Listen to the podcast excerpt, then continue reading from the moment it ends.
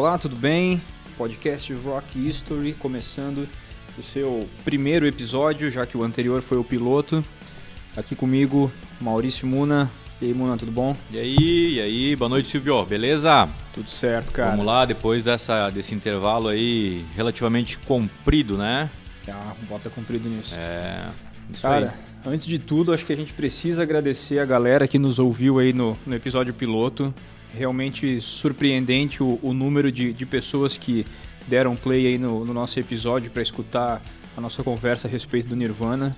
Isso aí, foi bem aceito aí pela galera. Recebemos alguns elogios, algumas questões é, interrogando, enfim, questionando e conversando com a gente. A gente fica bem agradecido pelo pessoal aí que contribuiu de uma maneira ou de outra. A gente fica bem feliz que está conseguindo falar um pouco sobre música, falar de um assunto que a gente gosta bastante. O episódio piloto foi, foi bem, bem quisto aí pelo pessoal. É isso aí. E agora sim, para a gente engrenar, para não, não ter mais esse ato aí tão, tão distante, vamos começar então com o nosso primeiro episódio, que não, não adianta fazer mistério, todo mundo já leu na descrição do episódio. Então hoje a gente vai falar sobre esses quatro garotos de, de Londres intitulados Led Zeppelin. É, que não são os Beatles, né? Os quatro garotos são Led Zeppelin. É isso aí. Isso aí. Segundo o nosso amigo Jack Black, eles são maiores do que os Beatles.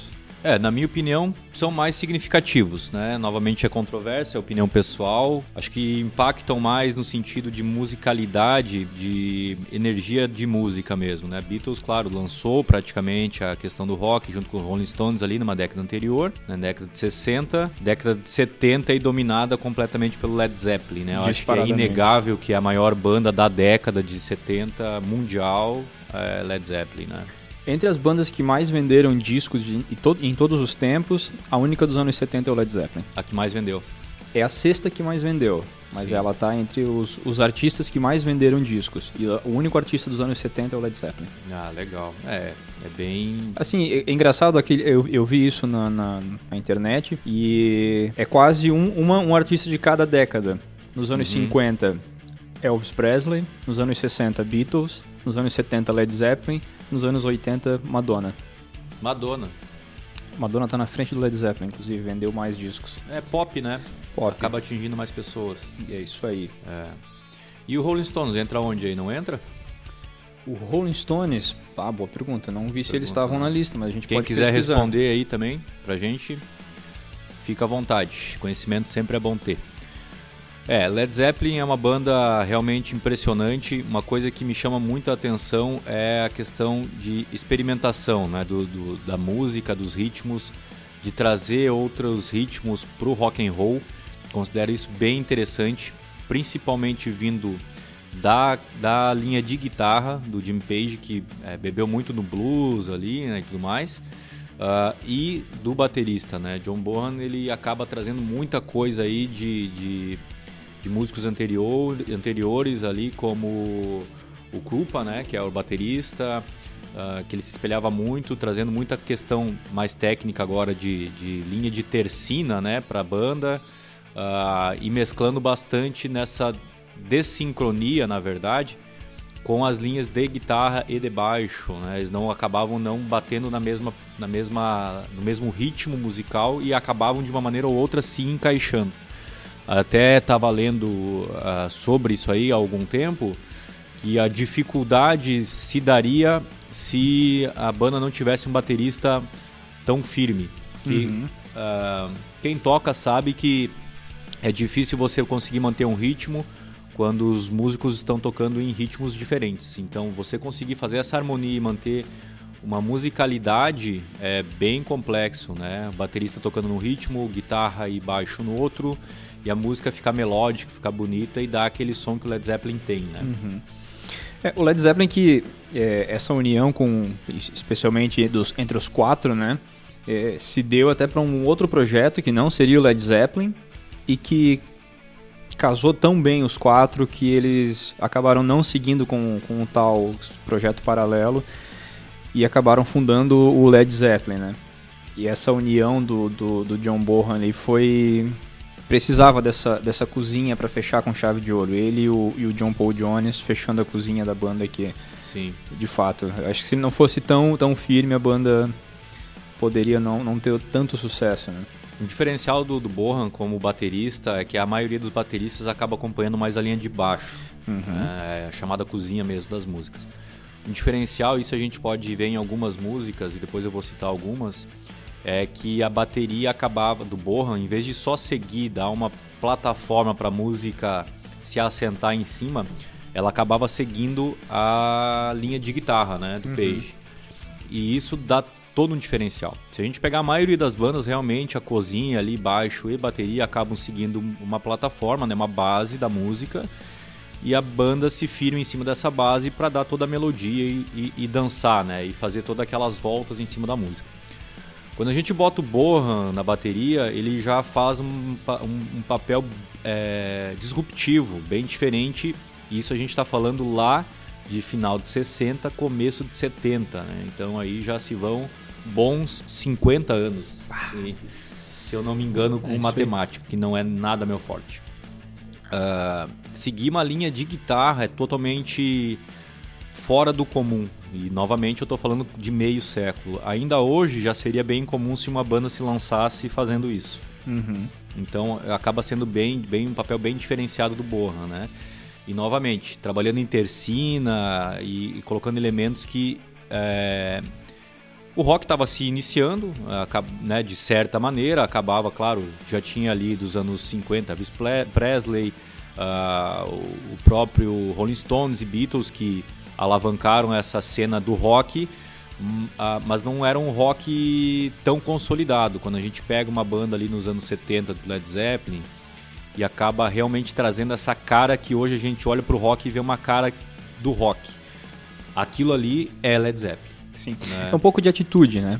Muito. É, a, a, não que os Beatles, a partir ali do, do Revolver, do Rubber Soul, que não, não tivessem uma certa atitude, mas eles ainda, até o fim do, dos Beatles, eles ainda eram os quatro garotos de Liverpool. Sim. E o Led Zeppelin veio com uma outra pegada. Sim. A pegada da sexualidade, a pegada né, da forma de, de se movimentar no palco que o Robert Plant tinha.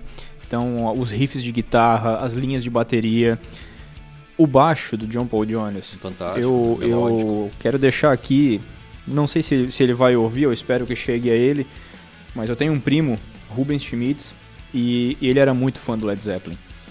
E eu demorei para virar fã do Led Zeppelin. E eu dizia pra ele, cara, eu não posso gostar de uma banda que tem linhas de baixo medíocres. E aí um dia ele falou, cara, tu não sabe o que tu tá falando, tu nunca ouviu Led Zeppelin, como é que tu vai falar uma coisa dessas? E quando eu ouvi Led Zeppelin, eu entendi que realmente eu falei uma grande bobagem uma na grande adolescência. Bobagem. Porque, cara, os baixos do John Paul Jones eram incríveis, as linhas. E mais, ele une uma coisa que, que eu, eu tento carregar comigo como baixista, que é uma coisa que o próprio Geddy Lee tem no Rush, que é não necessariamente ser apenas baixista, que é tocar baixo, tocar piano, tocar bandolim, tocar outros instrumentos e agregar na banda. Então, Sim. sensacional, John Paul Jones. É, o John Paul Jones é, é descomunal, né? Teve muita, uh, principalmente no terceiro e quarto disco deles, que quem fazia a base para a criação de música não era mais o Page, praticamente. Claro que não em exclusividade, mas quem ia para estúdio puxava a música era o John Paul Jones no teclado, no baixo, mas mais no teclado, e o Robert Plant acabava colocando a, a, a voz e depois entrava a bateria e tudo mais, né? Sim. É, doutor Jimmy Page, mas o John Paul Jones também tinha um conhecimento muito grande de música e harmonia, e então tinha propriedade para fazer essa, essa cama, né, na, dentro do estúdio. Totalmente, totalmente. No estúdio e no palco também. Ah, com certeza. É. Inclusive, falando de, de questão de ser linhas pobres ou não no baixo, eu tô procurando aqui uma música. Não sei se eu coloco um pedacinho dela ou não. Acho Aí, que só no microfone dá para colocar. É, vou colocar aqui, uh, que é a primeira música do Houses of the Holy, né? Do disco deles, lançado pelo própria, pela própria gravadora deles. A primeira música, The Sound Reminds the Same que é essa música aqui. Quem quiser, enfim, depois colocar. Esse baixo não tem como dizer que é um baixo pobre, né? Toda a melodia desse baixo aqui é fantástico. Então, é sensacional.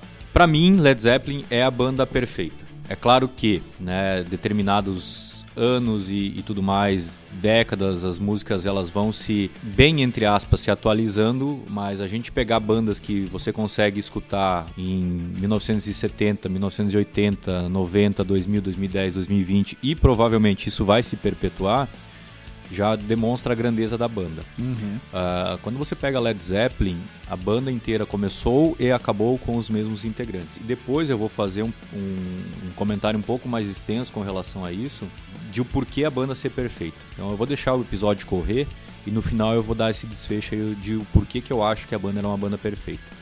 É, ainda mais que, principalmente sobre essa questão do começou com uma formação e terminou com essa formação, terminou por conta de uma morte. Sim. Não terminou porque brigaram, Exato. por qualquer outro motivo. Então eu acho um motivo muito nobre. Eu acho assim, cara, eram quatro caras, eram quatro amigos. A partir do momento em que um deles não estava mais na banda, não tem motivo, não tem sentido a banda continuar existindo.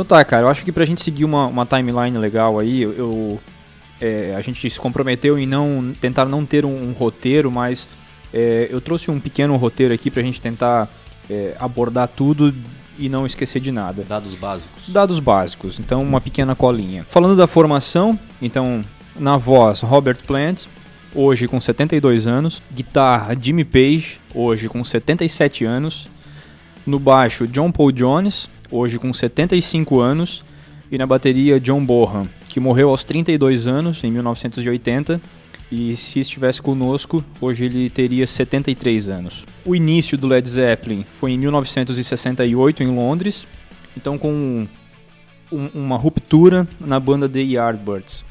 Então era uma banda que já tinha uma, uma, uma carreira, eles faziam alguns covers também. Tinha o Clapton, né? Tinha o Clapton. Então acho que dispensa. Jeff Beck, Jimmy Page, John Paul Jones, John Bonham. Teve várias formações só com músico pica. Sim. Então, o, o, o Bonham tocou no, no Yardbirds também? Tocou. É. Pouco antes de migrar para o Led Zeppelin. E, após essa, essa ruptura que ia existir no Yardbirds, o Jimmy Page, o Kit Moon e o Jeff Beck, eles iriam montar uma segunda banda, que se chamaria New Yardbirds. New Yardbirds. E que essa banda acabou não existindo. Eles tiveram um projeto e esse projeto não aconteceu. E aí acabou se juntando quem já tinha tocado nos Yardbirds, então Jimmy Page, John Paul Jones, John Bonham e o, o Robert Plant. Antes disso, quando estava com esse projeto do New Yardbirds, o Kit Moon falou uma vez pro Jimmy Page que essa banda com Jeff Beck iria afundar como um balão de chumbo. O, o Moon, só pra, só pra deixar pontuado, era o baterista do, do, do Rush? The Who. The Who, isso. Errei. Ah, mas passou perto. Mas o Kate Moon, baterista do The Who. The Who. Falou que essa banda com Jeff Beck ia afundar como um balão de chumbo. Que era uma expressão que eles tinham lá em Londres, que era lead balloon. Uhum. E essa expressão, é, o empresário do que na época já estava empresariando a banda, porque o Led Zeppelin já começou o primeiro disco com um investimento milionário, se eu não me engano, foram 700 7 mil dólares, eu acho, algo assim, para é, euros para gravar o primeiro disco. Foi um valor bem, bem alto. Foi 17, eu acho. 17, 17. né? Mas, assim, Mas isso em 1969, né? Em 69, é, 68, então... final de 68. O disco é lançado em janeiro de 69. 69. É, eu sei que em 69 eles lançaram o primeiro e eu o segundo já, né? Então, isso, o segundo ano, dois discos, É né? isso aí. A gente compara com o Nirvana que gastou 600 dólares no In Bloom. É... Em 1990, 1989, é 89, quer dizer, né? Então dá, dá uma, uma boa diferença é. aí. Não sei quanto que daria convertendo, mas enfim, é um dinheiro significativo. E que foi o Page que bancou, não foi? Foi, foi, foi bancado por ele.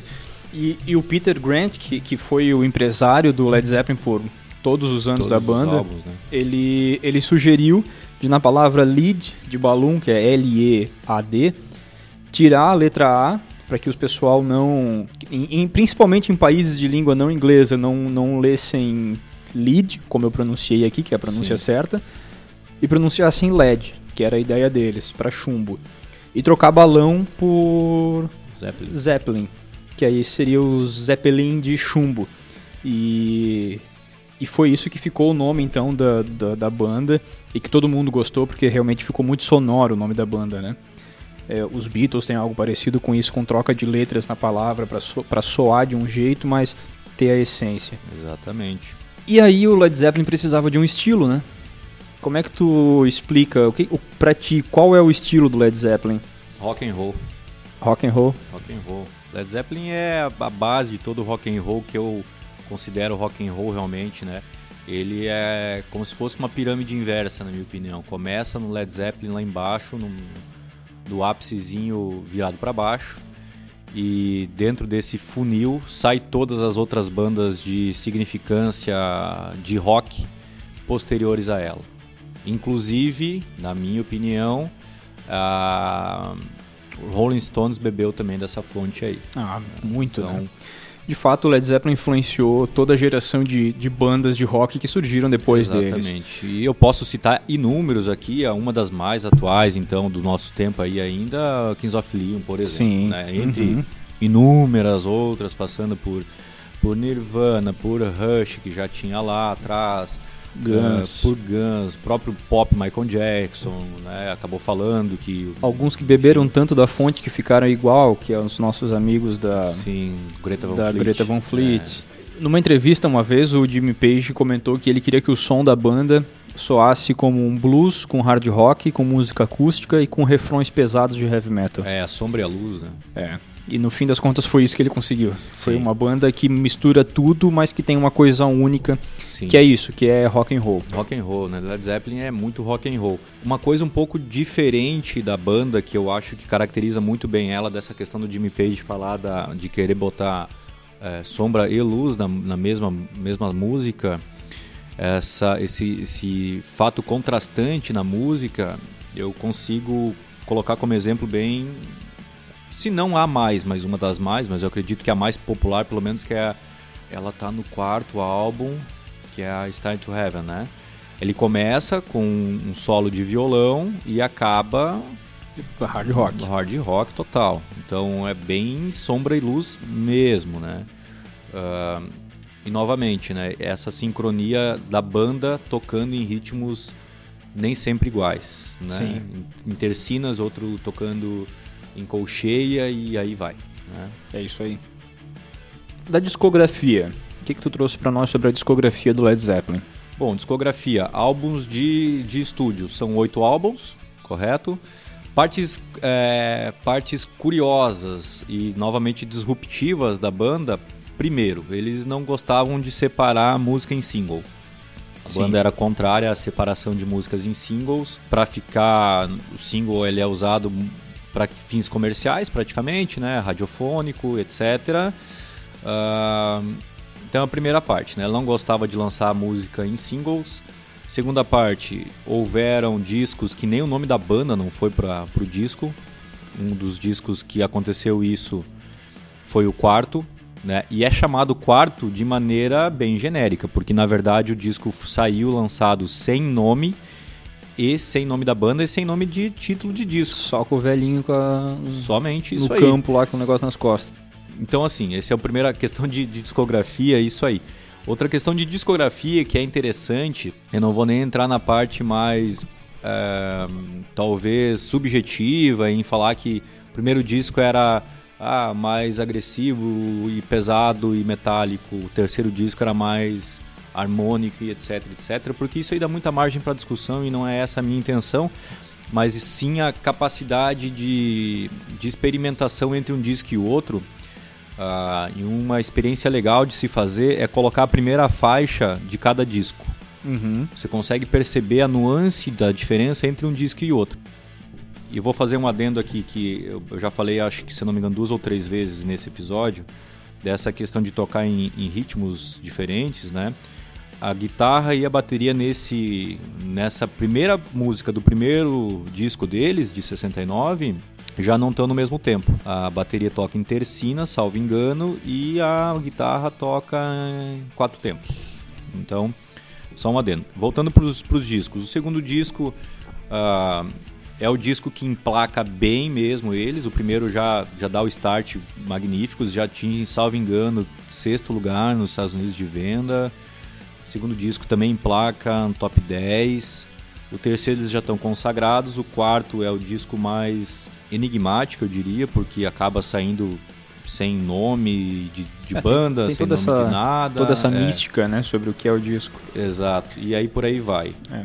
É, assim, em questão de vendas, cara, do, dos, oito, dos oito discos do Led Zeppelin, é incrível como ele sempre vendeu absurdamente bem nos Estados Unidos. Então, eu, eu trouxe alguns números, assim, um geral do, da época é mais o que vendeu nos Estados Unidos e, e é absurdo, assim. Então, o, o, primeiro disco vendeu 1 milhão e 800 mil unidades na Inglaterra. Nos Estados Unidos, o primeiro disco vendeu 8 milhões. Eu acho que até por, por, pela população ser maior também. É também, difícil, né? Também, é difícil é. De, de dizer os porquês. E a né? Inglaterra é um país muito conservador, né? Então tem isso também. O absurdo é, é, o disco 4, que é um disco onde já é uma banda consolidada, já é uma banda com uma carreira já, e que tem toda essa mística que, que tu comentaste, e vendeu 23 milhões nos Estados Unidos.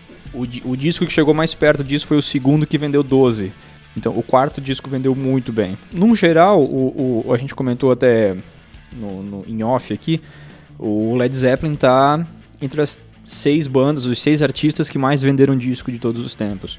Então são mais de 300 milhões de discos vendidos em todo o mundo. É. É, é muita coisa para oito discos, né? Continua vendendo, né? Continua vendendo, é uma banda de mais de 50 anos aí de, de história, então continua vendendo.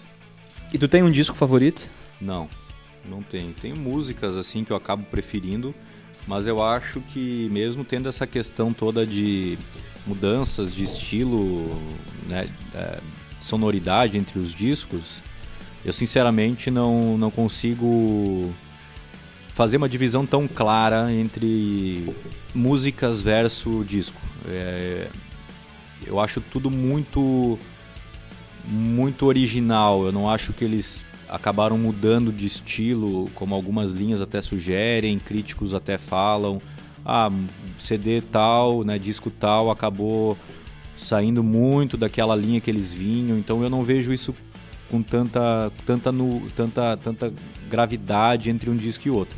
Então eu não tenho um disco preferido. É, eu tenho é, músicas preferidas, claro, uh, mas disco em específico não. E tu tens algum? Cara, disco também não, mas o que toca mais no, minha, no, no, meu Spotify, toca mais no meu carro, são os primeiros quatro discos. Até o, até o 4 eu escuto muito. É, depois eu, eu, escuto também, mas com uma frequência muito menor. E, e, é curioso, eu tenho no meu carro, num pendrive, os três primeiros discos. Eles estão em sequência nesse pendrive. E eles tocam inteiros e para mim parece um disco só. Pois é. Porque é, é muito bom. É isso que eu te falo uh, tem essa questão que é bem batida por críticos de música e tudo mais, da mudança de estilo entre os discos. Mas, claro, se tu pegar e prestar atenção e colocar a primeira música de cada disco, como eu falei antes, dá para perceber que muda uhum. um pouco o estilo, sim. Sim. Mas isso se você, pelo menos para mim, se colocar de maneira independente uma música ou outra lá do meio do disco, eu não tenho gravado, como eu tenho de outras bandas, de que música que parte daquele de que disco é aquela música, sabe? Algumas bandas eu tenho isso. Não, essa aqui, beleza, do disco tal, essa aqui é do disco tal, da fase tal. No Led Zeppelin eu não tenho muito isso. Até porque também a banda, tudo bem, ela teve um período de atuação ali até 1979, 80, alguma começo de 80 até setembro ali, quando o Bohan acaba morrendo. Uh, mas as, a discografia dela ela é, é, bem junta também, né? Sim. Então, por é exemplo, é banda... em 69 os caras lançaram dois álbuns. Sim. Todo ano lançavam discos, então não tinha como ter um amadurecimento tão grande para ficar tão distante o estilo é, da, de um disco e do outro. Né? Exatamente. Né? eu, por, por gostar muito, o que, o que eu sei que diferencia é sempre a primeira música do, do, do disco que vai começar. Então, eu sei que o primeiro disco vai começar com Bad Times, Good Times. Eu sei que o segundo vai começar com What I, What I Love What a lot of love. É, é difícil falar. É né? difícil falar, cara. É, é whole lot of love. Uhum. Então, essas coisas assim, eu sei que, que quando começa, eu sei, mas a minha, a minha noiva, por exemplo, ela até brinca que ela não gosta de rock que parece uma coisa só. Mas é porque o disco, as, as músicas dos três discos são muito parecidas entre si. Sim. Assim, músicas favoritas, tu comentou que tu tem favorita, eu tenho, eu tenho períodos, assim. Vezes eu gosto muito de Good Times, Bad Times É, para mim, aquela música é perfeita para iniciar um, uma, um disco, para iniciar a carreira da banda. Ela é muito boa, o riff dela. Nesse mesmo, no primeiro disco, foi por muito tempo a minha favorita, Your, Your Time Is Gonna Come. E às vezes Tangerine, eu gosto muito ah, também. Tangerine é, é, bem legal. Não é uma música tão conhecida, mas ela é bem legal. É. E, então, assim, eu, eu costumo. Eu tenho ondas, assim, então eu não tenho uma música favorita sempre. É, mas hoje, por exemplo, se eu precisasse dizer, não, nesse momento qual que é, seria Tangerine. Tangerine. Ah, legal. É, eu tenho algumas, assim, né? A Dazed and Confused eu acho bem legal. Muito boa. Acho bem massa essa música. Ah, claro, a Good Times and Bad Times é, é fantástica também. Uh, a, pró a própria The Thunder Minds the Same, pela, pela introdução, eu não gosto da quebrada dela depois, uhum. mas pela introdução eu acho fantástica. Por aí vai, né? Claro, as mais populares é, acabam atingindo um agrado mais geral e comigo não é diferente. Mas eu gosto também desses, entre aspas, lado B, né? Porque agora, hoje em dia, já não tem mais lado B, né? Mas, se bem que tá voltando os vinil, então tá tudo certo, vai ter lado B de novo. Mas eu gosto, eu gosto da banda como um todo, o período inteiro de atuação dela. Uh, e, uh, pegando um gancho que tu falou antes ali da questão do rock and roll, realmente eles lançaram muito moda, né? Em vários sentidos uh, roupa, cabelo, uso de joias, essa questão da sexualidade, principalmente do plant ali, de dançar meio que no ritmo da música, né? Fazer aquela parte mais sensual e tudo mais. Uh, então teve muito essa questão que outras bandas até hoje também acabam usando esse, essa questão de, de, de, de moda, de estilo, de ser um rock and roll.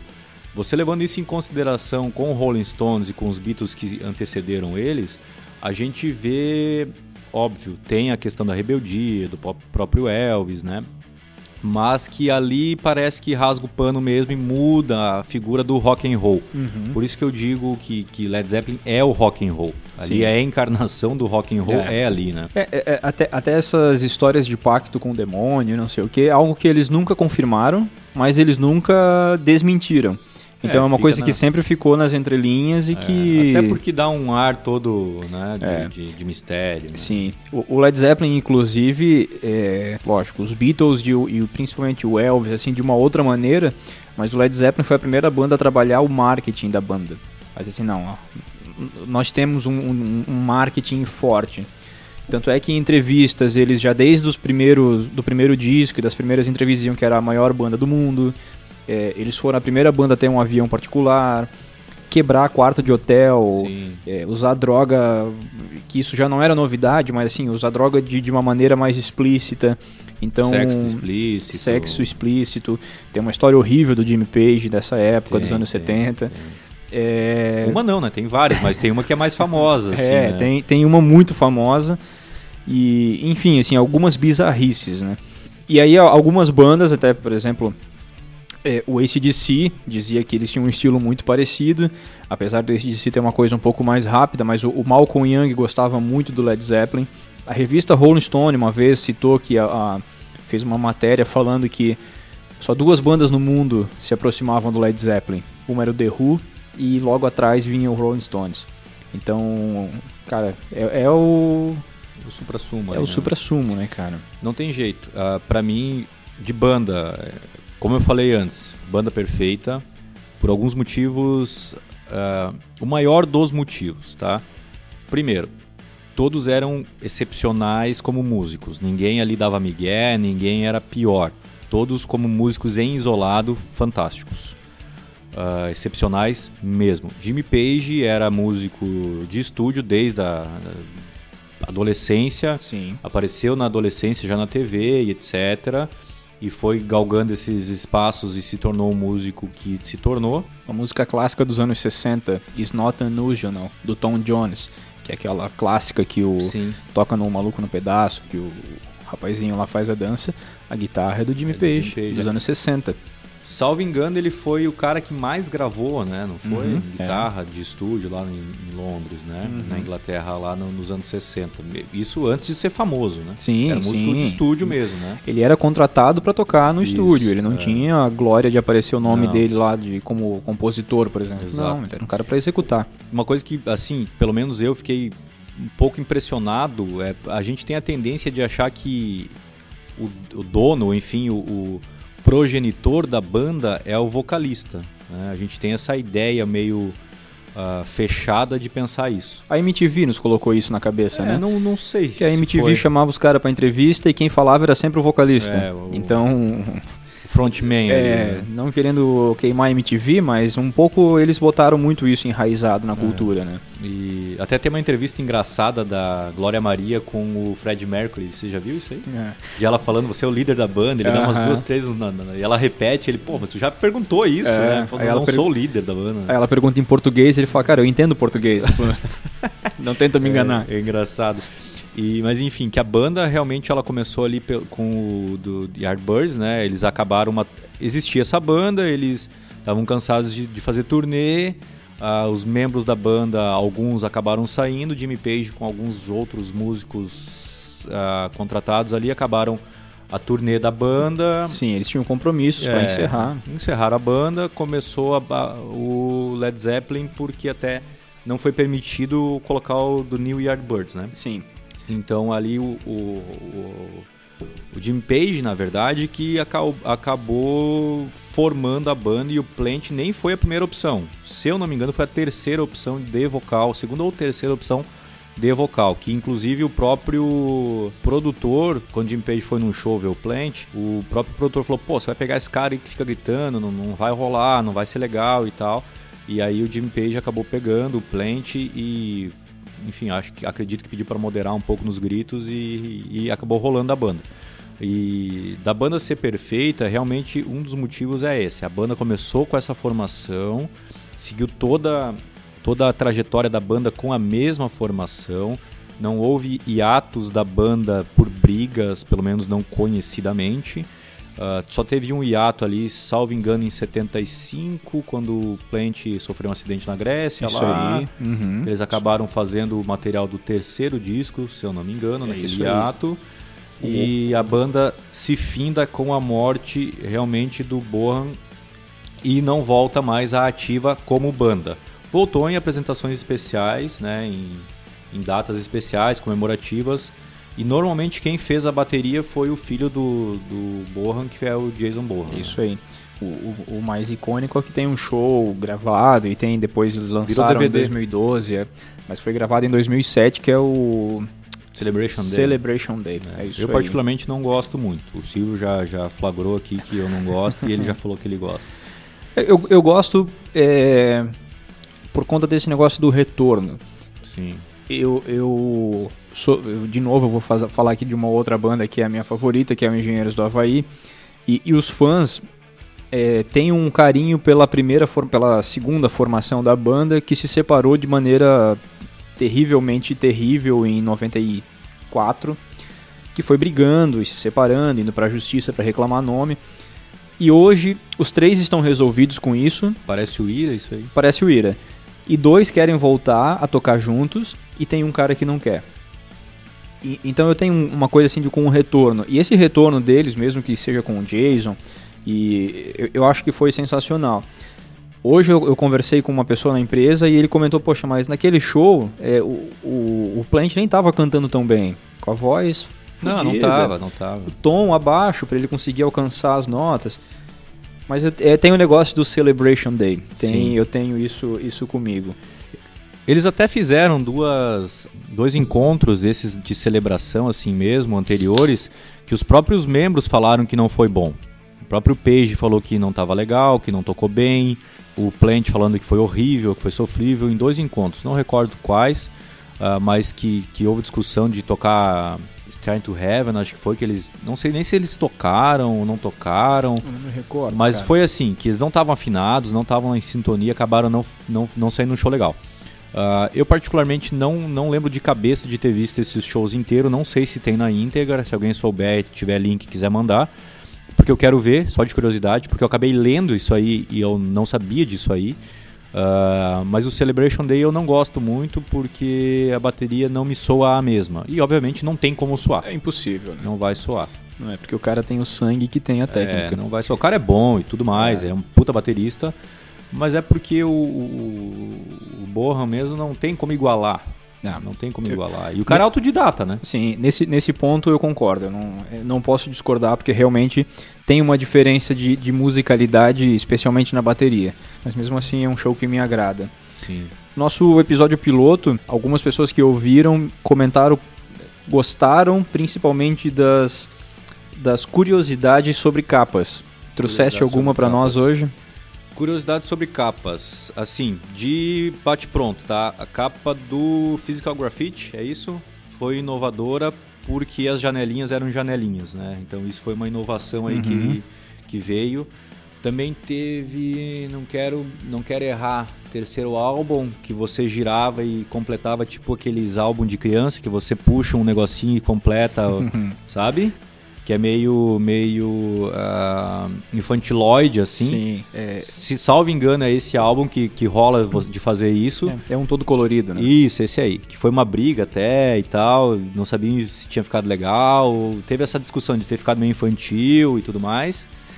E aí, assim, tem questão de, de curiosidade de capa, de, de, de, de arte de capa.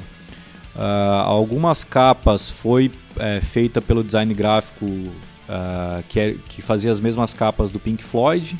Então, algumas curiosidades assim uh, sobre as capas dos discos, né? Mas eu, eu, ia falar uma curiosidade agora que eu fiquei em dúvida se é a capa do 4 ou se é a capa do House of the Holy, é, que é uma carta de tarô. Eu fiquei, eu fiquei em dúvida agora. Mas a capa do primeiro disco tem uma curiosidade trágica, mas que é uma curiosidade que, que eu acho que, que agrega muito ao Led Zeppelin. Ah, sim que é uma foto real do incidente que aconteceu com um Zeppelin, o LZ-129 Hindenburg, da Alemanha, que foi uma viagem em maio de 1937, que quando ele estava chegando nos Estados Unidos para pousar na, na cidade de Lakehurst, é, houve um incêndio nesse, nesse planador, nesse Zeppelin, e 36 pessoas morreram nesse desastre. E tem a foto do. do, do a, a, foto é real. Foi pra é. justiça, né? É. O, o herdeiro ali, o, o, acho, que era, acho que era neto do, do, do, do fundador, o criador, uhum, ou o empresário, é. não sei. Do Zeppelin, não foi atrás disso. Entrou na justiça para eles não poderem usar a capa e acabou podendo usar. É, porque a capa tá aí. Né? Perdeu, né? Sim. Até porque é uma foto universal, saiu em jornal, saiu em todo lugar, não tem Sim, dona. Então. É. Infelizmente foi uma tragédia mas ficou icônico, né? É, curiosidades. E curiosidades assim, né? A gente já falou antes também que, pô, eu não conheço nenhuma outra banda que lança uh, trabalho sem nem nome da banda na parada. Então, pô, isso, mais curiosidade que isso é meio que impossível. E sim, a capa que eu falei lá antes da, da coisa meio infantiloide é do 3, que é aquele coloridinho. Sim. O, é uma banda que lançou três discos com o nome deles e aí lançou um sem o nome que foi o Led Zeppelin, Led Zeppelin 2, Led Zeppelin 3 e lançou o 4. Né? O 4 não era o que tinha só os emblemas dentro também? No encarte? Tinha, tinha os, só os emblemas. Os emblemas né? Inclusive que o pessoal rumas, chamava né? de Zou Sou. Porque tinha os Sim. emblemas e o pessoal, ah, já que não tem nome, vai ser Zou Sou. Tentavam encontrar como Zou Sou uma tradução para 4, que foi desmentida pelo Jimmy Page, que ele falou, cara, não é, isso é algo... Sim tem uma explicação. Cada, cada... símbolo tem a sua ali. Né? Isso. O do, do plant tem é, mais a ver com a, a, o símbolo do Mercúrio, o do. O do Bohan tem a ver com. É, é runa, né? Aquilo lá, né? É livro de runa, é, se eu não me engano. É... Tem a ver com mulher, criança e homem. O do Paul Jones é equilíbrio, força, umas Sim. coisas assim. E uhum. o do uhum. Plant eu não lembro. Que foi ele que criou. Eu sei que o, o Plant e o Jim Page foram eles criaram os símbolos deles, né? E o Bohan e o Paul Jones eles pegaram desse livro de runas, se eu não me engano. É, o, esse do Jimmy Page significa salvação. Salvação. É, tá. é uma, uma palavra do grego. É, entrando no campo espiritual né, da palavra, da, da, do idioma. Sim. Se eu não me engano, o Dave Grohl tem o, o símbolo do, do Robert Plant tatuado no braço, não tem? Aquela folha. Hum ele tem uma folha tatuada, mas eu não sei se é por isso. Mas ele tem, tá. tatuado tem. Tá, pode ser que é parecido e eu tô é, fazendo confusão. Eu não, eu não, sei se é não. Tá. Até porque eu acredito que se ele fosse tatuar ia ser do Borro, né? É. Apesar de que como ele passou a cantar no, no Foo Fighters... Bom, é, enfim, enfim. Não, não vamos criar teoria aí em cima do que talvez é, não exista, né? Eu tenho alguma uma curiosidade aqui sobre a música Stairway to Heaven que do, do, número de vezes que ela já foi tocada nos Estados Unidos, que fizeram um cálculo, se colocasse ela tocar numa playlist uma vez após a outra, ficaria 50 anos tocando Caralho. a mesma música. Dizem que essa música vale mais de 500 milhões, né? É, ela, Especulação, é, obviamente. né? E isso, isso era uma reportagem que eu li de 2014. Então, já, já aumentou bastante. Isso já deve ter Ainda aumentado. é uma das músicas mais pedidas. Sim. Cara, tu citou antes e, e que é uma coisa que eu gosto muito do Led Zeppelin, que é essa questão de não gravar, não lançar single, que eles tinham, Sim. né? De não lançar singles, de lançar álbuns. Essa coisa do álbum, hoje em dia, est- estava se perdendo um pouco. É, se tu pegar esses artistas atuais, infelizmente vou citar os sertanejos, os funkeiros, os pops, eles acabam lançando o single porque vende. Lança um single, ganha uma grana, lança outro single, ganha outra grana. E, e essa, coisa- essa, essa coisa do, do, do, do álbum completo, do, de se pensar o álbum, que isso que começou lá com o Sgt. Peppers, é, é uma coisa que me atrai muito. E, e- e isso, assim, a gente pode falar que o Led Zeppelin nunca lançou um single e que eles acreditavam no álbum. Então, cara, se é pra vender, vende o álbum inteiro. A Eu tenho- experiência sonográfica do álbum. é, eu, eu tenho 12 músicas pra tocar. Tu quer ouvir as 12 músicas? É. Tá aqui, ó. Então, Então, eles falavam que era uma unidade indivisível. é isso aí. Acho que para exemplificar realmente isso aí que eu é, considero bem os dois mais icônicos álbuns dessa experiência indivisível é o Sgt. Peppers, Uhum. Inquestionável, você inquestionável. coloca do começo ao fim parece uma música única e o Dark Side of the Moon, né? Acho que são os dois discos que acabam sendo experiências totalmente indivisíveis. Dá para colocar uma música em separado, obviamente, mas eles parecem uma música única. É. Eu, eu tenho Dark Side of the Moon em vinil em casa e, e, e é isso, cara. É uma música única separada por um virar de, de lado do disco. E o, o mesmo eu tenho com o, o The Wall. O The Wall tem isso também, ele se conecta. Mas o The Wall tem a questão de que ele foi muito visual. O Dark Side of the Moon ele é sonoro. O The Wall eu assisti o filme mais de uma vez. E aí eu tenho a visão do filme. Então eu escuto o disco e é, as imagens do filme passam na minha cabeça. Então ele tem essa questão também. Ele é todo interligado. Uma música faz sentido com a outra por diversos motivos. Mas que eu sei os motivos porque eu vi o filme. Uma pessoa hoje, se for pegar a minha noiva, dar o disco pra ela, ela vai conhecer Another Brink the Wall, ela vai conhecer Comfortably Numb Sim. e pronto, sabe? Essa parte mais teatral do Pink Floyd, ele vem muito do Roger Waters, né? Essa É. questão de luz e tudo mais, ele era muito teatral. Salvo engano, que não tem nada a ver com o episódio de hoje, querendo ou não tem, né? Porque é rock. Ah, ele fez um pouco de, de, de teatro, eu acho, universidade e tal. Não quero mentir, não quero inventar, mas se eu não me engano, tenho isso vagamente na memória. Mas Sim. enfim, com relação a Led Zeppelin ainda, tem toda essa questão do ocultismo do, do Page que ele nunca negou explicitamente, mas também não ficou nada muito comprovado. Sim. É, e aí tem outras assim pontualidades de, de cópia de música e, e realmente, né, processo por plágio, não foi em uma música só. É, músicas de reggae que acabaram sofrendo processo por plágio. Tem algumas coisas na bateria também, até a gente estava comentando em off de uma música que eu não vou falar, mas eu quero colocar só um pedacinho de, do início de uma música para ver se vocês ouvindo esse início de música aqui, vocês vão achar que é ou não parecido com uma música do, do Led Zeppelin. Deixa eu só achar aqui, rapidinho. Olha só, assim que a internet deixar.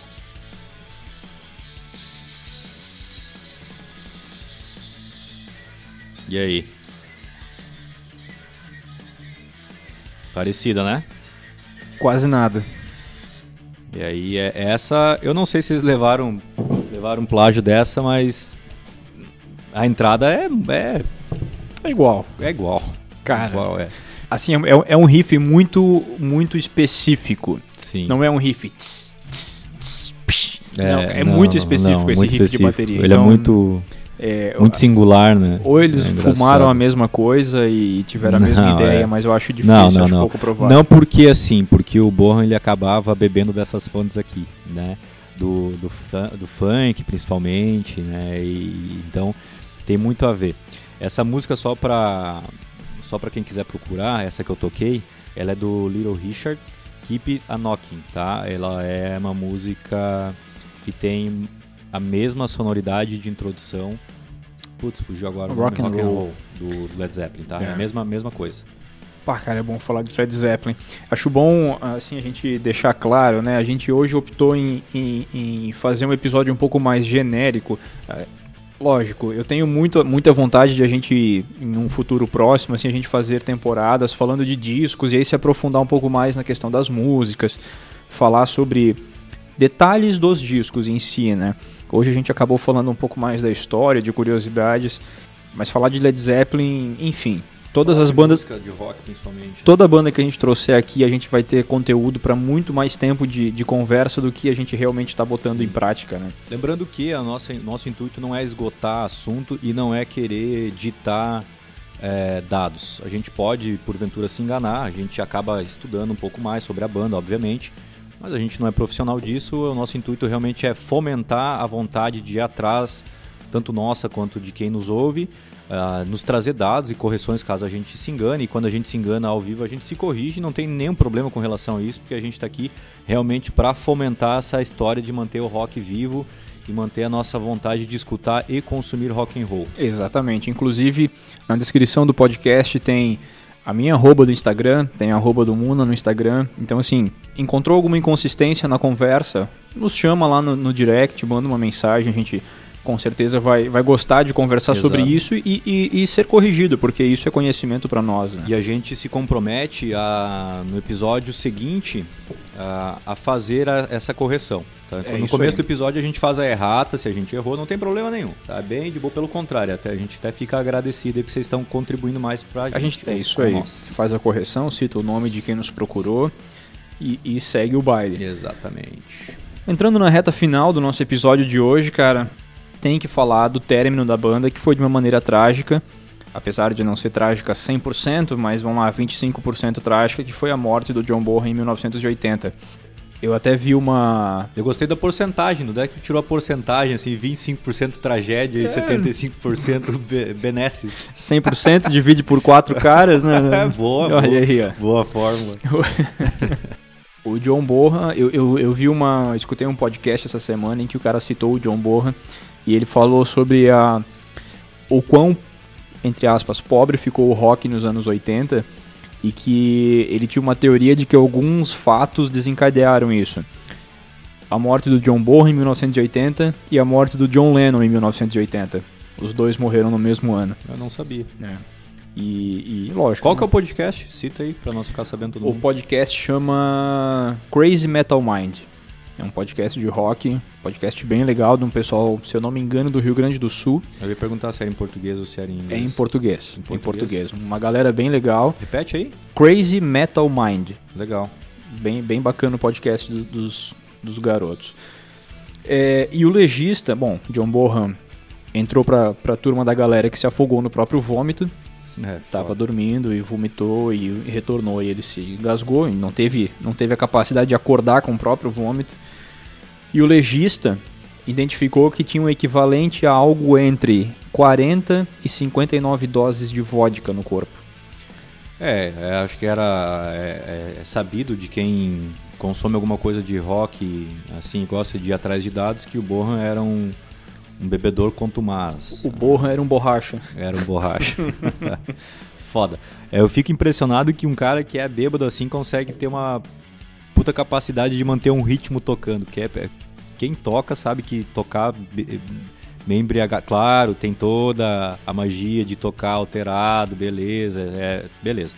Mas pra te manter é bem mais foda também. Tanto que, levando num, num- num paralelo aí, a época que o Tim Maia ficou caretão foi a época que as melhores músicas, ou pelo menos melhor executadas foram. né? Então, acho que é indiscutível essa questão. É, bom, eu, eu, eu tive banda por algum tempo, toquei em algumas bandas e Você voltou a ter banda agora, né? voltei a ter banda agora, uma banda com uns caras muito legais. Inclusive quero estender um abraço a eles. Maurício Muna na bateria. Aí, o Daniel, doutor, Zanata. doutor Daniel Zanata, É, doutor nossa. Maurício Muna, nossa guitarra. é, o doutor Daniel, nosso guitarrista, eu tocando baixo. Voltamos a ter uma banda depois É. de muitos anos. Estão procurando um vocal aí, né? Pra, para ocupar os vocais de maneira definitiva aí. Sim. Mas enfim. De- Bom, estendemos aqui então, se você quer ser vocalista de uma banda de rock and roll, nos procure aí no, no nosso Instagram que com certeza a gente vai bater um papo e, e ver se se encaixa. e ver se encaixa aí conosco. E eu toquei muito tempo em bandas e, e, cara, teve shows em que a gente tocou completamente bêbado e que foi incrível. Sim. Teve shows que a gente tocou completamente bêbado e que foi um lixo. Mas todos os shows que nós tocamos sóbrios foram maravilhosos. Ter o controle de- do que tu tá fazendo no palco é, É, é diferente. é diferente, É cara. diferente, Então, é diferente. tocar, tocar sóbrio faz a diferença. A gente já falou aí no, no início do episódio, então depois que o Borra morreu, a banda decidiu encerrar, terminou. E, E- terminou, né? E terminou. Terminou, não, Não- voltou. Não teve revival, não, Não. teve nada disso. Não, terminou. terminou. Até 2007, quando eles voltaram e fizeram o, o- o Celebration Day com o Jason. Eles enfim. até se reuniram algumas vezes, mas foi realmente ocasional. Até, na verdade, acabou acontecendo de ah, dos membros eh, antigos com o, o Jason eh, cogitarem a volta, mas o Plant não quis. O Plant estava tocando num outro projeto, enfim, estava fazendo Bluegrass outro dele. projeto Uhum. e acabou não, não, não, não aceitando e a ideia melou e ficou por isso mesmo. Quando o Plant não aceitou, eles até resolveram chamar um outro vocal. Dizer, não, que a gente quer tocar, o Jason tá mandando bem, vamos fazer uma turnê. Surgiu um projeto, inclusive. Um cara desconhecido? É, dois caras. O, o Jason, né? Não, não, eu digo o vocal que eles queriam contratar é um cara bem desconhecido. Né? Ah, os dois eram bem desconhecidos, né? Que era o Steven Tyler e o Miles Kennedy. Isso. Então, assim, dois caras terríveis, cantavam muito mal. Muito mal. É, horrível. E. Mas enfim, a ideia era que um dos dois substituísse então o Plant, né?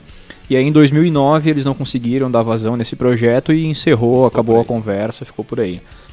E esse show, o Celebration Day, ele entrou pro Guinness Book como um dos, Ah, dos shows de rock, com, dos shows de música, de concerto de música, mais procurados na compra de ingresso do mundo. Sim. Foram mais de 20 milhões de pedidos de compra de ingresso. Tu tem É noção do- surreal, né? Cara, A banda que acabou em 1980 faz um reencontro em 2007 sim.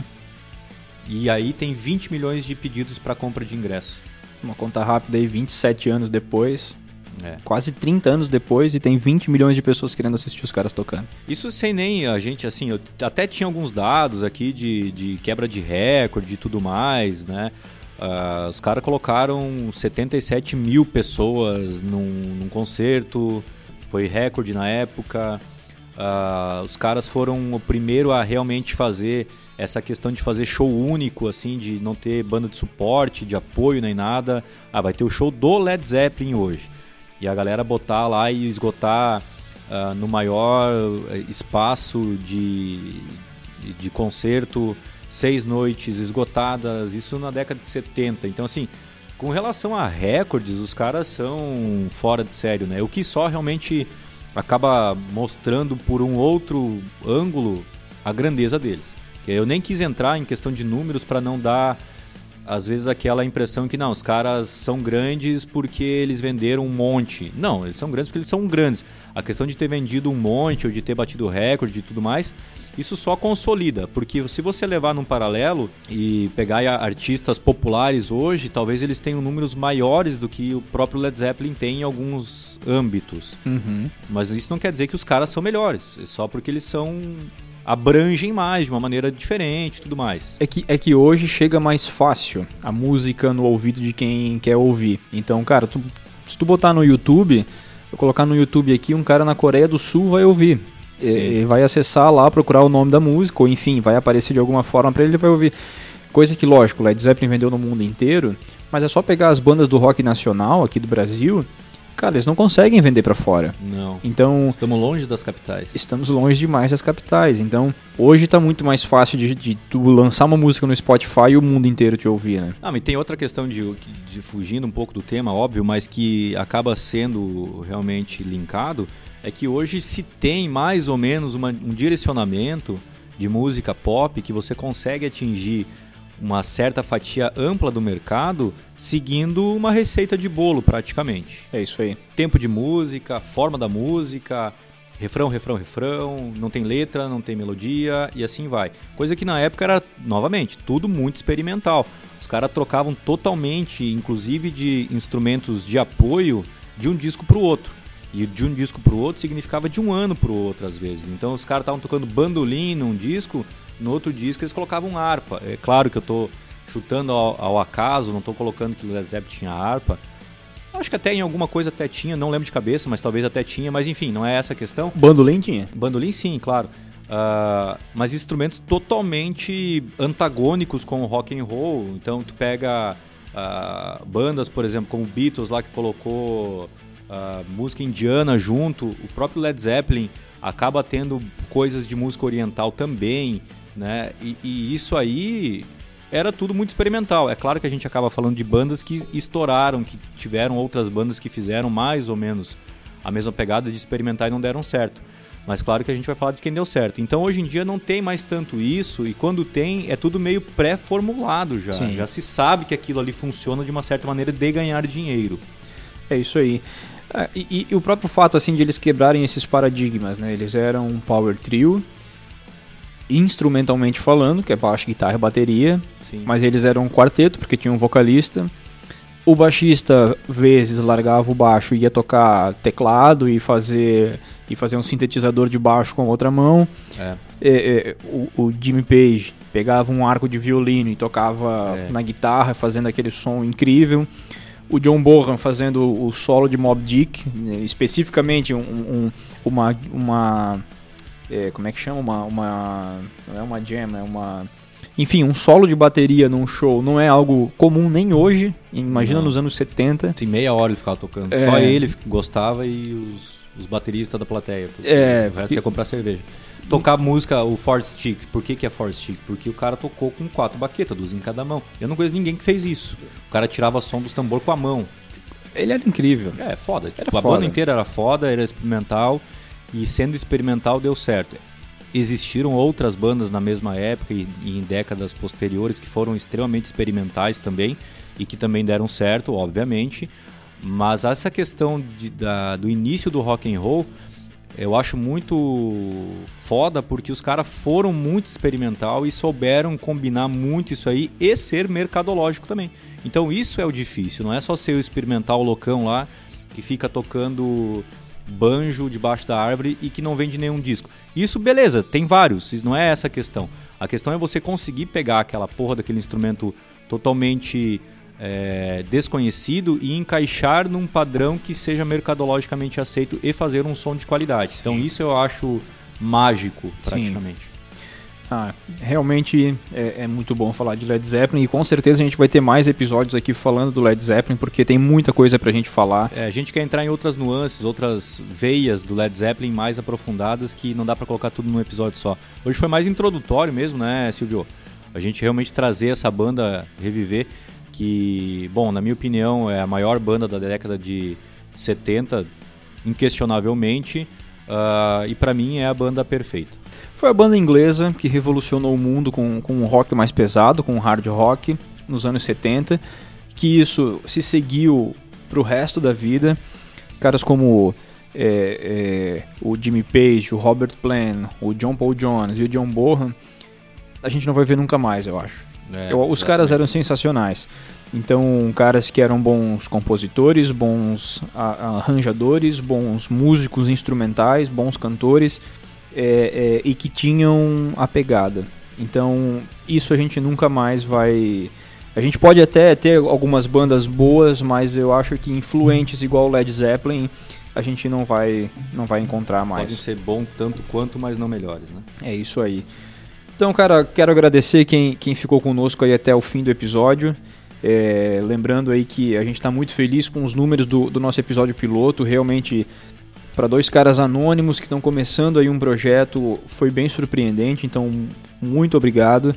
Inclusive uma audiência é, é, consideravelmente grande nos Estados Unidos. É, internacionalizou, né? 20% do nosso público que ouviu o podcast está nos, está nos Estados Unidos, então a gente fica muito feliz com isso, a gente agradece muito a todos vocês. Se puderem seguir a página no Instagram, Rock History Oficial, é, nos siga também, arroba Silvio Sheila. arroba Maurício Muna. E fique conosco. A gente promete não ficar mais tanto tempo sem falar com vocês. E a gente se compromete aí daqui duas semanas voltar e gravar mais um episódio. Isso aí. Falando de mais uma grande banda do rock. Obrigado, Valeu. Maurício. Valeu, galera. É isso aí. Vamos continuar. E até a próxima e até breve. É isso aí, galera. Valeu. Abraço.